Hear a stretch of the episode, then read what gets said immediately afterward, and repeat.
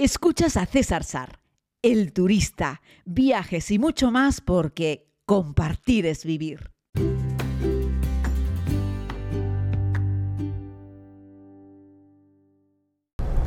Muy buenos días querida comunidad, bienvenidos a este nuevo podcast diario de viajes.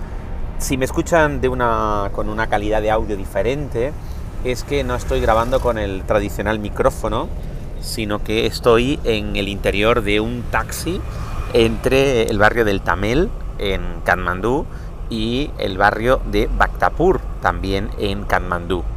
Eh, bueno, eh, estoy grabándole con los auriculares del, teléfono usando la aplicación de Anchor en el teléfono para grabar, a ver qué tal se escucha. Supongo que con más ruido y con menor calidad, pero les pido disculpas de antemano, pero es que hoy no me dio tiempo. Eh, les quería contar que hay tres ciudades históricas en Katmandú. Tenemos la de Patán, en la que estuve ayer, de la que les voy a hablar hoy. Tenemos la ciudad histórica de la propia Katmandú y tenemos Bhaktapur. Antiguamente, ya les digo, eran tres poblaciones diferenciadas, hoy en día son parte de la misma urbe, aunque tiene tres centros históricos, tres Durbar Square, con todo lo que ello conlleva. La verdad es que las edificaciones que encontramos en los Durbar Square son preciosas. A mí la que más me gusta es la de Patán. Hoy, como les digo, me dirijo a la de a la de Bhaktapur, que es la más pequeña de las tres. La de Patún Patán, perdón, me parece la mejor conservada. Así es que ayer me dirigí por la mañanita, más o menos pronto, y nada más llegar, pues encontré que había una cafetería en lo alto de un Roptov, directamente enfrente del casco histórico, y dije, oye César, vamos a tomarnos un capuchino antes de comenzar la visita al barrio histórico.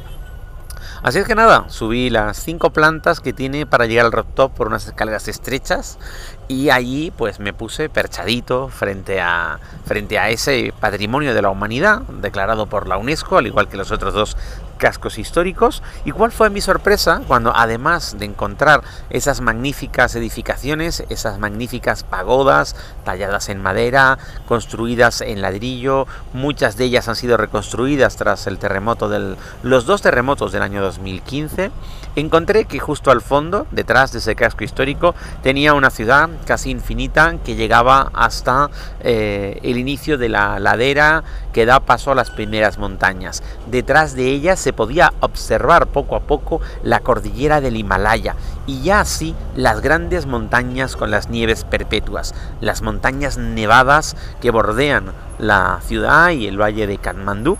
Estaba un poco espeso el ambiente, pero a lo largo de los siguientes minutos fue aclarándose. Tanto es así que decidí prolongar mi, mi estancia, mi permanencia en esa cafetería, a pesar de que ya me había terminado el capuchino, delicioso por cierto, para poder disfrutar de cómo se iba despejando poco a poco el ambiente e iban mostrándose al fondo las impresionantes montañas del Himalaya nevadas. Me pareció una estampa preciosa y bueno, pues eso, me quedé ahí un buen rato disfrutándolo.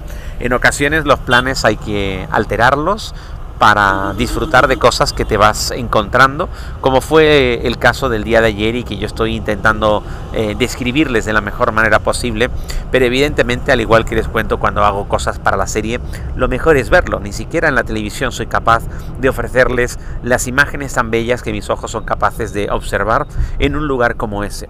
Ya les digo, entre el casco histórico de Patán, del Durbar Square, y el lugar donde estaba tomándome un café no hay nada, una callecita pequeña y pueden imaginarse que si yo estoy como en la altura número 5 de un edificio, al aire libre, en la terraza, pues la imagen que tengo frente a mí es espectacular, ¿no? Así es que nada, bajé de esa cafetería, había dado un pequeño paseo por el barrio, había observado que hay un montón de pequeños monumentos históricos y ya sí, después del previo pago de las mil rupias que te cobran por acceder al casco histórico, que incluye la visita a alguno de los principales monumentos, eso es algo que nos cobran solamente los turistas, porque Durbar Square, todos los Durbar Square son barrios eh, por los que pasa la gente para ir de un lugar a otro. De hecho, por algunos de ellos pasan también motos, eh, que es una pena. ¿eh? Yo propondría que en los Durbar Square de Nepal lo hiciesen completamente peatonal y que no pasase ningún vehículo en ningún lugar de alrededor. De hecho, si eso estuviese en cualquier ciudad europea, no pasaría ningún coche pero bueno, a los europeos también nos costó más de 100 años entender que en los cascos históricos había que convertirlos en peatonales. Ellos supongo que algún día llegarán a la misma conclusión. ¿no?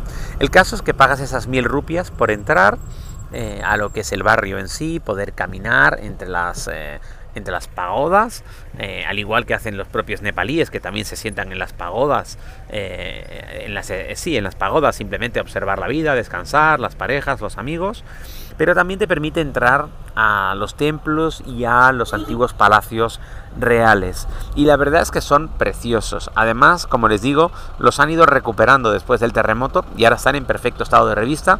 Creo que nunca han estado tan bien como los podemos encontrar en estos momentos y han hecho un fiel trabajo de recuperación, porque dentro encontramos varios pequeños museos que te explican un poco cómo fue todo el proceso de reconstrucción y cómo estaba, en qué estado se encontraban antes del terremoto y 50 años del terremoto y 100 años antes del terremoto y cómo se encuentran hoy en día, que es algo que puedes ver con tus propios ojos. En la visita, pues como en todas las que estoy haciendo en Katmandú, prácticamente sin turistas, bueno, prácticamente sin turistas occidentales. Hay algunos turistas indios, algunos turistas nepalíes y países vecinos, pero muy pocos. La afluencia de turistas es mínima. Encontré ayer en Patansi varios grupos escolares que estaban visitando el, lugar, explicando a los más pequeños parte de la historia que tiene, que tiene Nepal a través de, de estos inmuebles. Detrás de los palacios encontramos también un jardín con las tradicionales, yo las llamo piscinas, eh, pero son parte también de los santuarios religiosos del hinduismo. Recuerdo años antes encontrar en estas mismas eh, piscinas a muchos niños dándose baños, sobre todo en verano con un calor terrible, aunque ahora las he encontrado sin agua, vaciadas y las estaban limpiando. No sé si volverán a ponerle agua o las dejarán así tal cual. Y bueno, están también haciendo un trabajo de recuperación de los jardines. Supongo que a lo largo de los próximos años esto va a estar precioso y espectacular, ¿no? Dar un paseo por, por Patán es algo que recomiendo hacer sin prisa. Fíjense que yo ayer pasé prácticamente todo el día allí. Así es que estaba muy contento porque como les decía se trata de disfrutar de este viaje sin prisa.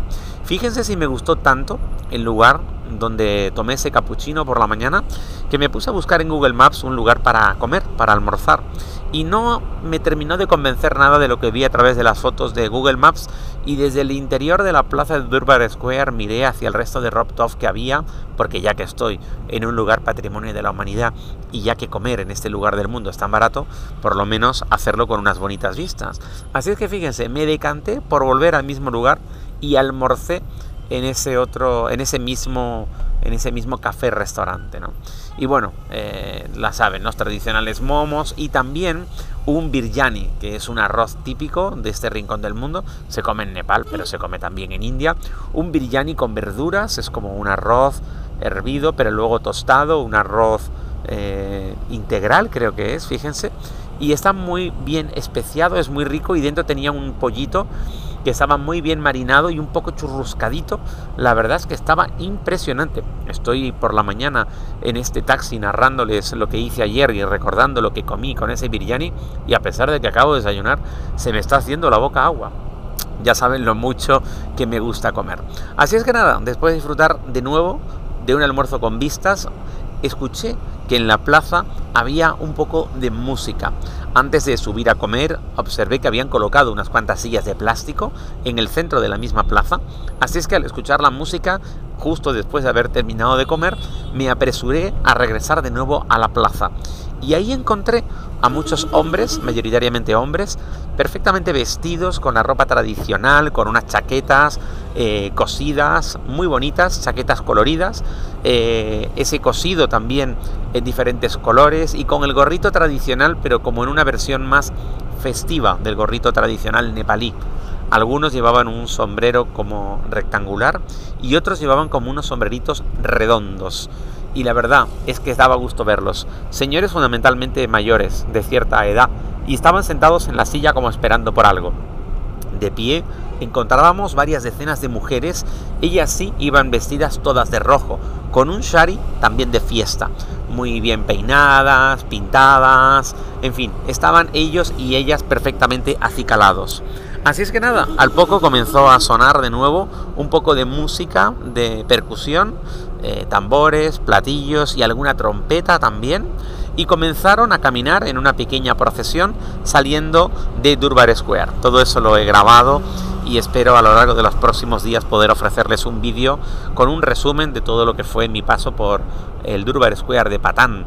Comprenderán que soy un novelero y seguí a esta procesión de hombres y mujeres encabezados por esa pequeña banda de música que salieron del barrio de Durbar Square y se dirigieron por una de las calles aledañas e iban pasando por otros pequeños templos desde los cuales salían otros hombres y mujeres vestidos de las mismas características y se iban sumando a esta pequeña procesión que terminó un poco más adelante, pongamos como un kilómetro más adelante, en el interior de una plaza que bien parecería un patio de vecinos, es decir, una plaza rodeada completamente por edificios y que se entra por un pequeño acceso en la parte de abajo de uno de esos edificios.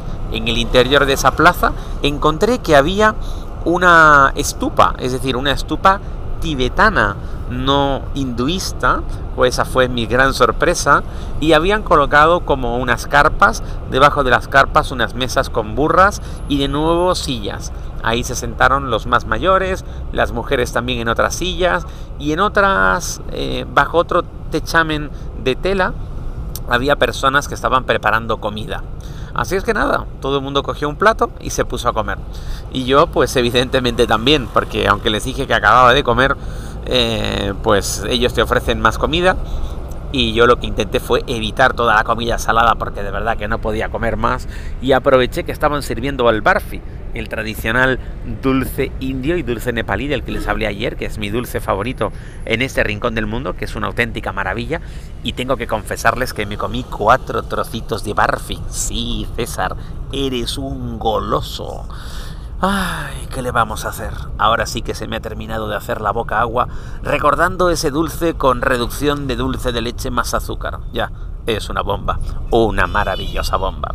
Así es que nada, me comí cuatro barfis, sarré un poco con la comunidad, me explicaron que era una festividad que la hacían de muy de vez en cuando.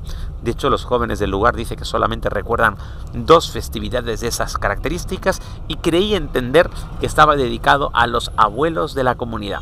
De ahí que la inmensa mayoría de los varones que estaban en esa actividad, en esa festividad, en ese festival, eran abuelos, eran gente mayor y entrañable. Así es que nada, tras despedirles, regresé a Durbar Square, donde me comí, donde me comí un kulfi, que es como un helado indio, también hecho como de parfi. O sea, al principio es básicamente lo mismo, pero hecho helado. Ya, ya lo sé. Eh, no he parado de comer. De hecho, hoy creo que voy a comer poco, Sar. Plantéate comer poco hoy, no puede ser. y bueno, pues eso. Ahí terminé el día descubriendo cómo esas pagodas de Durban Square en Patán se iluminaban con la llegada de la noche. Y de ahí nada, de ahí me fui al centro de nuevo, al Tamel, al centro de Katmandú, donde cené en el otro Durbar Square, eh, pero en este caso de Katmandú, para estar ya cerca del hotel e intentar acostarme lo más pronto posible. Así que bueno, básicamente este ha sido el relato.